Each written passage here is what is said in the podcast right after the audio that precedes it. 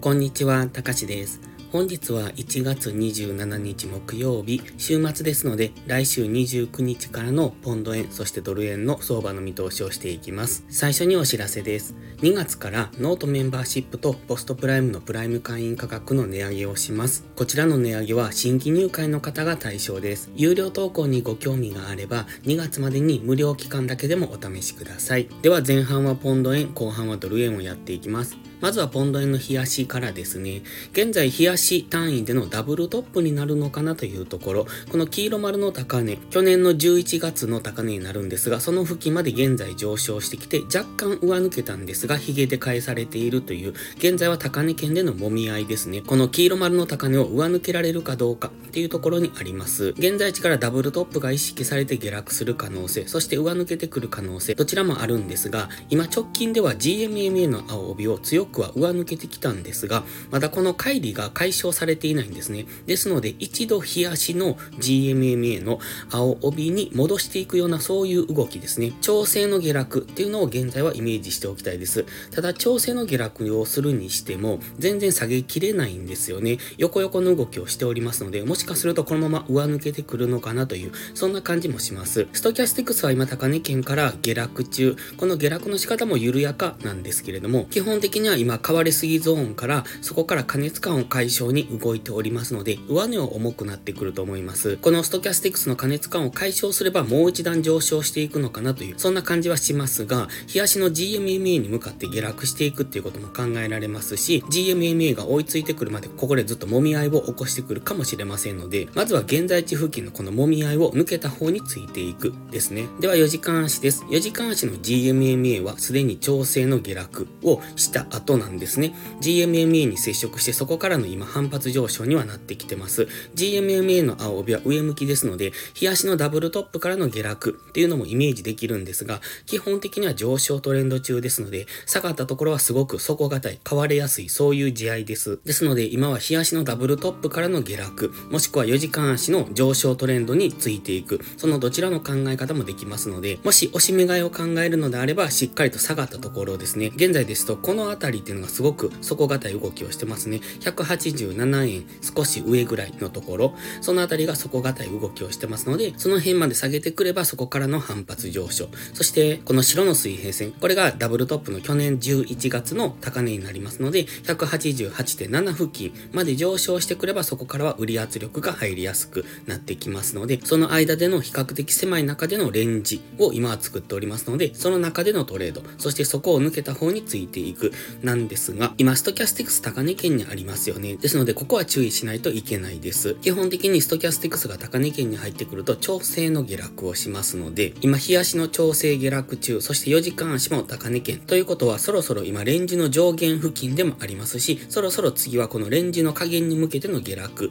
に移っていってもおかしくない。そういうところにありますので、週明け現在地付近から下落してくるのか、それとも直近高値を上抜けてくるのか、っていうところを見ておきたいですね。直近高値を上抜けてくれば、そこからの上昇の流れについていってもいいかもしれませんが、今は日足週足の高値圏ですので、上昇すると見せかけて下落していくという騙しが起こるかもしれませんので、そこはご注意ください。では、1時間足です。黄色のボックスを描いております。現在は先ほどから言ってますレンジですね。この中で動いている。だいたい187.4付近から188.8付近の間でのレンジですね。金曜日まではこのピンク丸がつけてあるように、徐々に高値を切り下げてきていたんですね。ですので、ここからこのレンジを下抜けてくるのかなと考えていたんですが、金曜日このレンジ加減からの強い上昇が起こっておりまして、それによってこの切り下げてきた高値っていうのを今切り上げてきましたので、そうするとここから週明けは一旦レンジ上限、この黄色のボックス上限の188.8付近を目指して上昇してくるかもしれませんね。ただ先ほども言いましたように、4時間足ストキャスティクスは高値圏、それから日足のストキャスティクスは下落中ですので、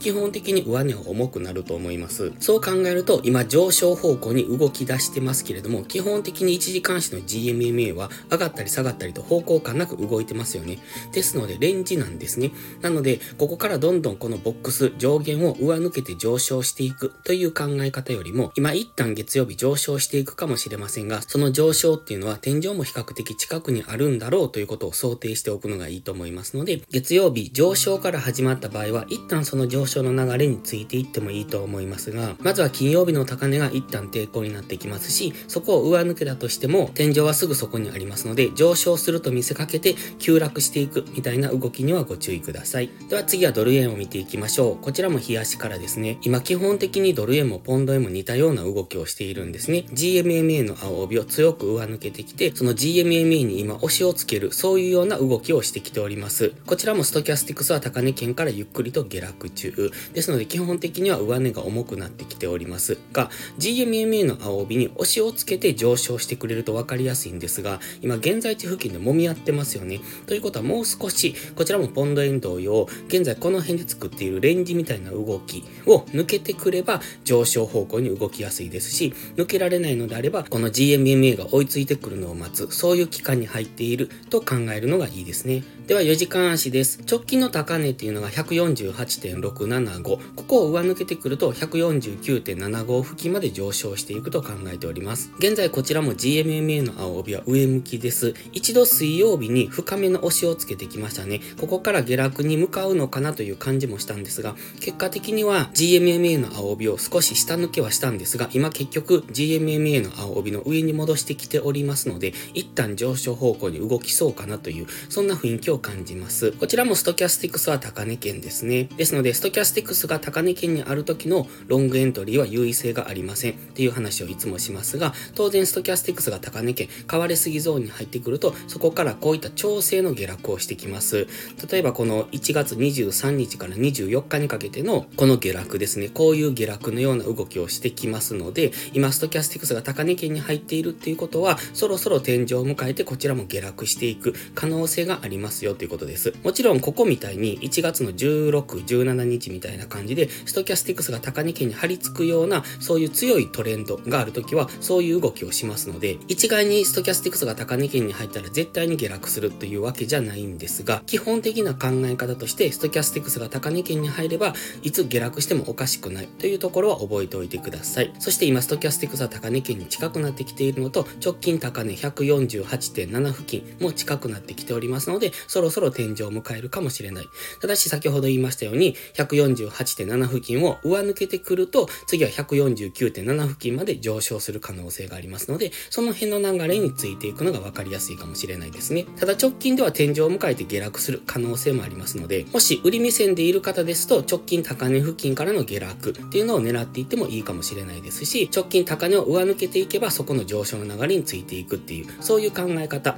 どちらの考え方も今できますので、こういう今みたいな中途半端なところでトレードするんじゃなくて、しっかりと直近高値とか、高値を上抜けてからとか、そういうところでトレードする方が安全ですし、勝率も上がっていきます。では1時間足です。4時間足では分かりにくくレンジになっているんですが、1時間足はここ、上昇トレンドを作っているんですね。高値と安値を切り上げてきております。この赤いトレンドラインを引いてますが、この角度で上昇してきておりますので、また再びトレンドライン付近まで押しをつければ、そこからの次の上昇の流れっていうのを考えておけばいいと思います。そしてトレンドラインを下回ってくれば、146.5付近まで下落していく可能性ですね。4時間足のストキャスティックス高値圏にありますので、そこからの下落になるというふうに考えてもいいと思います。現在は1時間足のストキャスティクスも高値圏ですので、週明け一旦は下落を待ちたいですね。トレンドライン付近まで下落してくる、もしくは GMMA 付近まで下落してきてからの次の上昇の流れ、そして今言ったようにトレンドラインを下抜ければ一旦下落方向に動きやすくなると思いますので、その辺の動きに注目ですね。基本的には4時間足の GMMA 上向きですので、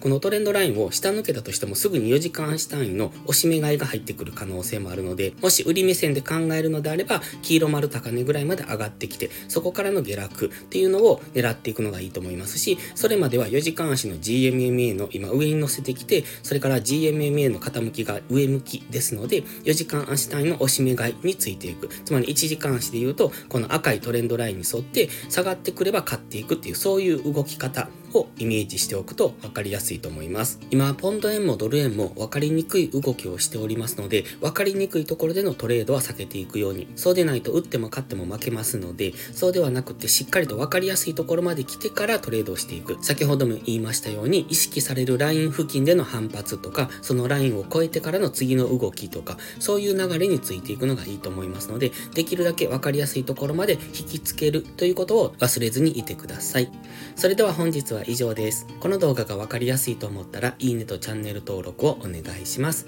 そして最後にお知らせです。ノートのメンバーシップ会員を募集中です。毎朝更新の相場分析に加え、週末には分かりやすいスキルアップ動画を投稿してます。FX で勝てるかどうかは知識量の違いが決め手です。週末動画でどんどんその知識を蓄えていってください。FX を基礎から学びたい、知識レベルを上げたい、そんな方のお悩みを解決します。また、ノートでは有料マガジンを含め、複数の視聴プランをご用意してます。ノート限定の掲示板機能では、リアルタイムな相場のコメントも投稿してます。ノートメンバーシップは初月無料ですので、ご入会を検討されるなら月始めがお得なんですが、2月から値上げをしますので、もしご興味があるなら、1月中に登録していただいた方がお安くご利用できます。また、限定動画だけをご希望なら、YouTube メンバーシップでもご視聴いただけます。詳細は概要欄をご覧ください。それでは今週もトレードお疲れ様でした。来週も一緒に頑張っていきましょう。たかしでした。バイバイ。